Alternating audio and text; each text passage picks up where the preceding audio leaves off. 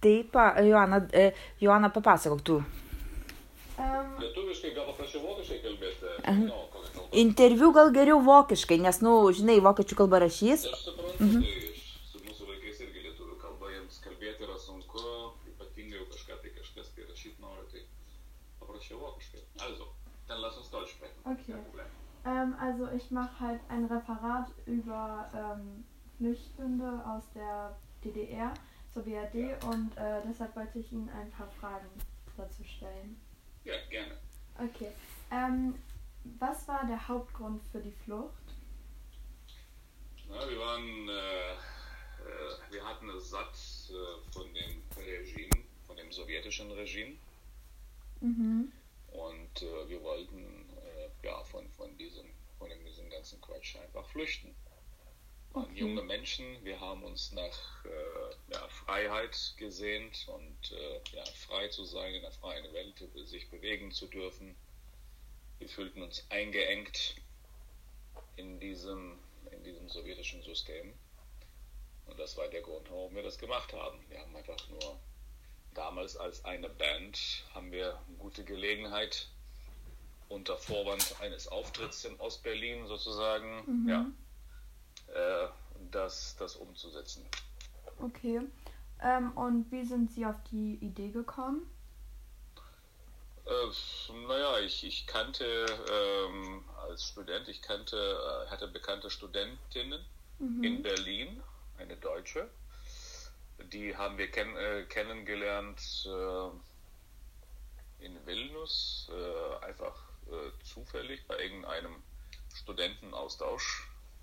Und äh, ja, wir haben mit ihr gesprochen, ob sie uns oder sie hat selber dann irgendwann mal äh, vorgeschlagen, uns einzuladen und dann haben wir tatsächlich ähm, ja, ein, eine Möglichkeit gehabt, einen Auftritt zu machen in Ostberlin und da hat sie uns eingeladen, die ganze Band, glaube ich, damals. Mhm.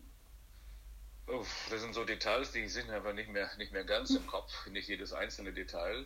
Aber grundsätzlich, äh, ja, war das so. Sozusagen, wir haben, sie hat uns als Band nach Ostberlin eingeladen. Okay. Ja. Ähm, und ähm, wer wusste von der Flucht Bescheid? Von der Flucht wusste niemand Bescheid. Äh, von der Flucht, äh, nein, wir haben mit, nie, mit niemandem darüber gesprochen. Wir wollten niemanden in Verlegenheit bringen. Mhm. Es war, wir, wir wussten nicht natürlich, ob es uns gelingt oder nicht. Ja. Äh, ja. Einige der Mütter äh, der Band, die haben das schon damit gerechnet, weil äh, die haben einigen Bandmitgliedern auch ein bisschen Geld gegeben oder auch Gold, äh, ja, altes Schmuck, Oma-Schmuck. In dem Sinne, was wir sozusagen äh, in Geld machen konnten. Ne? Zumindest ein bisschen. Ja. Also eine gewisse Vorbereitung war schon äh, dafür da. Mhm. Und äh, naja, und den Rest einfach so drauf los und mal gucken, was passiert. Ähm, und wer hat Ihnen bei der Flucht geholfen? Also gab es überhaupt jemanden? Nein, nein, das, es war auch ein Zufall. Äh, äh, Zufall insofern, weil wir haben uns die Berliner Mauer sei mal inspiziert. Wir haben uns angeguckt und äh, es war schwierig, äh, dort äh, zu flüchten, weil die Abstände zwischen den beiden Mauern waren recht groß. Mhm. Und äh, es gab überall Posten mit, mit äh, Wache, also Wachposten, so ein Turm. Und aus diesem Turm haben die auch teilweise auf die Leute geschossen halt. Ne? Das war ja äh, gefährlich. Und dann haben wir auf dieser Suchaktion, wie gesagt, wir haben uns die Mauer überall ein bisschen so angeguckt. Wir haben versucht auch auf, äh, auf dem legalen Wege ein Visum zu bekommen nach, nach Deutschland. Äh, ist uns aber nicht gelungen, weil dafür hätten wir äh, zurück nach äh, Litauen oder Sowjetunion gemusst und dort von dort aus äh, Visum zu beantragen, weil es wurde alles ja kontrolliert. Ne? Ja. So, und dann haben wir jemanden zufällig äh, äh, getroffen, er, er, der erzählte von einem, ähm, also erstens, er hat erzählt, dass äh, äh, an der Grenze äh, ein, es einen Befehl gab, nicht mehr zu schießen. Seit äh, zwei Tagen oder so, glaube am 3. April, glaube ich, oder so. Mhm. Und, äh, dann, und er hat uns erzählt über ein Loch in der Mauer mhm. ähm, auf der westlichen Seite. Und das war in der, in der Nähe, also jetzt, jetzt äh, von der Ostseite war das in der Nähe von, von dem Haus der Ministerien, so mhm. hieß das Gebäude. Das war einfach ein Stasi-Gebäude. Da war mit, äh, das, und der Abstand zwischen den beiden äh, Mauerstücken war in der Tat relativ klein. Das war nur noch, ich sag mal, vielleicht 30 Meter. Mhm. Weil teilweise sind, äh, ist der Abstand wesentlich höher gewesen, bis zu 100 Meter, äh, würde ich sagen, teilweise.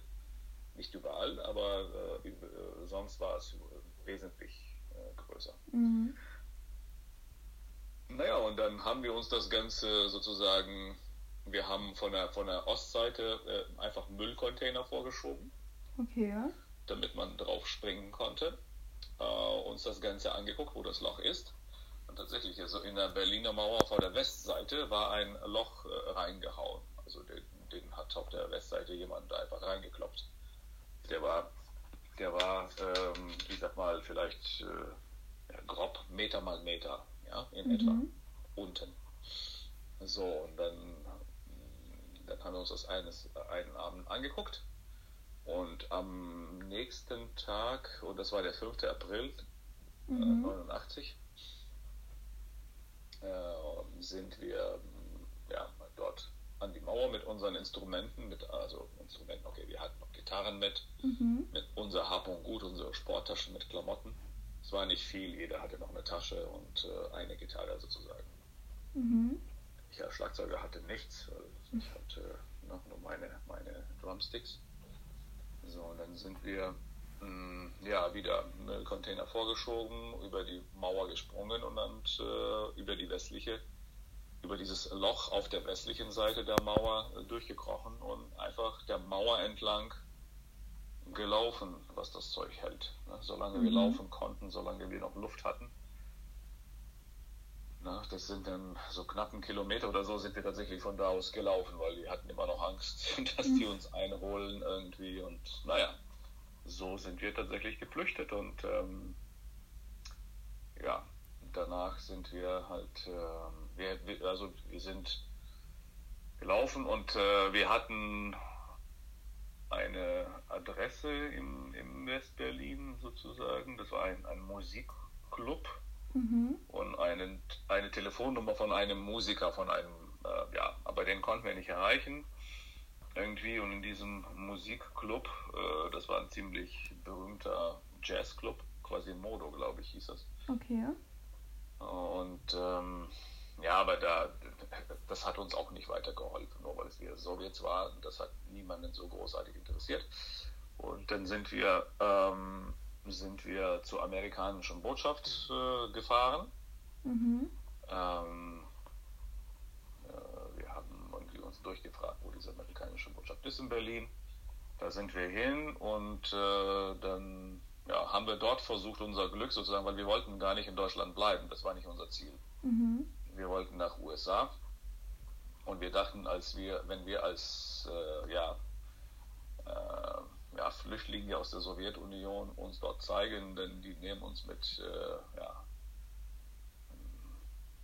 mit erhobenen Armen sozusagen, empfangen uns und äh, das war auch Pustekuchen.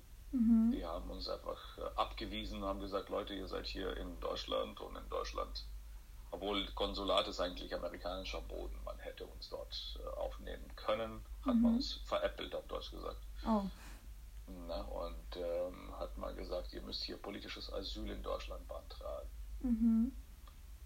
Und äh, weil wir wussten nicht wie und äh, ja, wie man es macht, dann sind wir einfach, oder war irgendwie Polizei auf der Straße. Wir sind zu denen hingegangen und einer von uns sprach auch tatsächlich Deutsch. Mhm. Ja war unser Glück und äh, die haben ihm freundlich erzählt und erklärt. Die haben uns sogar, glaube ich, bis zur Bahnstation oder sowas gefahren. Mhm. Äh, und äh, dann sind wir mit der U-Bahn, äh, ja, zu dieser Auffanglager in, in Berlin gefahren und äh, uns dort quasi registrieren lassen und mhm. dann waren wir off offizielle Flüchtlinge, also, Politflü also Asyl Asylbewerber in, in, in Berlin. Mhm. Und ähm, wie war Ihr Gefühl, als die Mauer gefallen ist, also als Sie es erfahren haben? Ja, das war auch so ein Gefühl, äh, wo wir sagten, Mensch, so viel, äh, so viel Risiko sind wir eingegangen und äh, sehe da, ein paar Monate später ist sie gefallen. Mhm. Ja, wir haben uns darüber grundsätzlich natürlich gefreut, äh, weil es bedeutete eine bestimmte große politische äh, Bewegung mhm. in Europa. Gut, dass es natürlich mit der EU sich so weiterentwickelt, das wusste noch keiner. Mhm. Aber es war schon ein, ein großes Zeichen Fall der Mauer, äh, Ende des Kalten Krieges. Und äh, ja, es war ein sehr motivierendes Gefühl für, für die neue Zeiten. Okay, danke. Bitte. Tschüss. Okay, danke schön. Okay, tschüss.